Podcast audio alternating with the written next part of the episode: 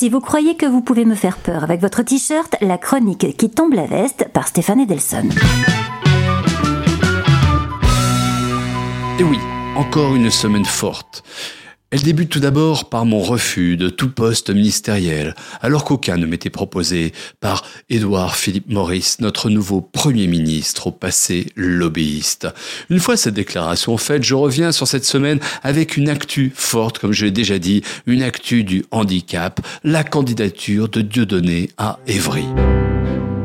Alors Évry, tout le monde connaît, sa cité des pyramides classée en zone sensible, son méga centre commercial Évry 2 pour une population au revenu médian annuel d'environ 14 000 euros, inférieur de 34% au revenu médian français, 20% de chômeurs et 26,1% d'Évriens en dessous du seuil de pauvreté. Voilà pour le petit tableau de ce village bucolique de bord de Seine. 2000 habitants en 1950, plus de 50 000 aujourd'hui, Évry, ville nouvelle, fleuron de la French Touch en matière d'expansion économique des Trente Glorieuses. Depuis 1977, Évry vote à gauche.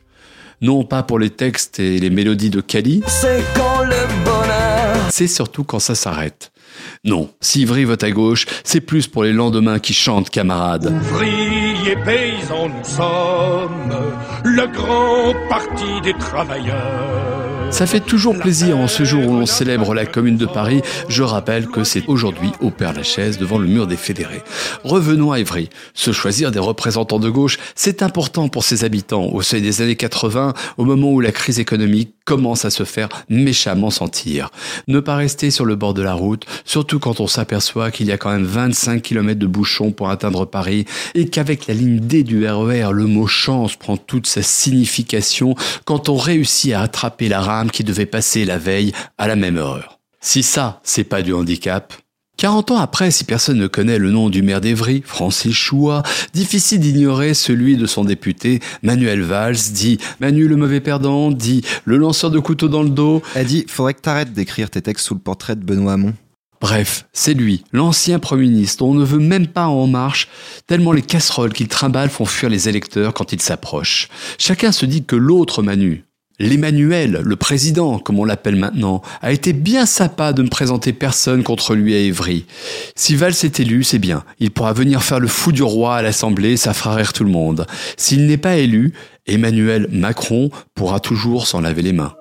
En fait, c'est tout vu. Macron n'est pas un saint. Difficile à entendre après cette semaine du président sanctifié. Il envoie Manuel Valls à la case directe. Ce pauvre Valls est totalement décrédibilisé. Et face à lui maintenant, Dieu donné, l'hydre, l'immonde, celui qui ferait passer Shrek pour un beau gosse. Alors, l'effet repoussoir suffira-t-il à faire élire Emmanuel Valls? Sérieux, qui, qu'il soit de droite ou de gauche, peut avoir envie de voter pour lui? Peut-être un aveugle, dyslexique, qui serait trompé de bulletin pour finir, handicap dans le handicap, signalons l'arrivée de Francis Lalanne sur la liste 100%, une liste un peu écolo, en tant que suppléant de Jacques Bory. Le guitariste à la longue chevelure aura-t-il raison de cette ville aux multiples handicaps? Bonne chance à tous les habitants d'Evry. Mais avant d'aller voter, prenez le temps d'écouter un album de Lalanne.